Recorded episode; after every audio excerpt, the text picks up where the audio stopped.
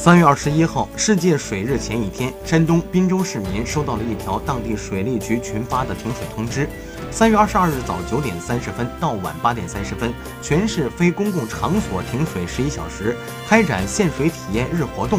尽管存在停水时间过长等不合理因素，但是还有很多市民第一时间把家中大盆、小盆。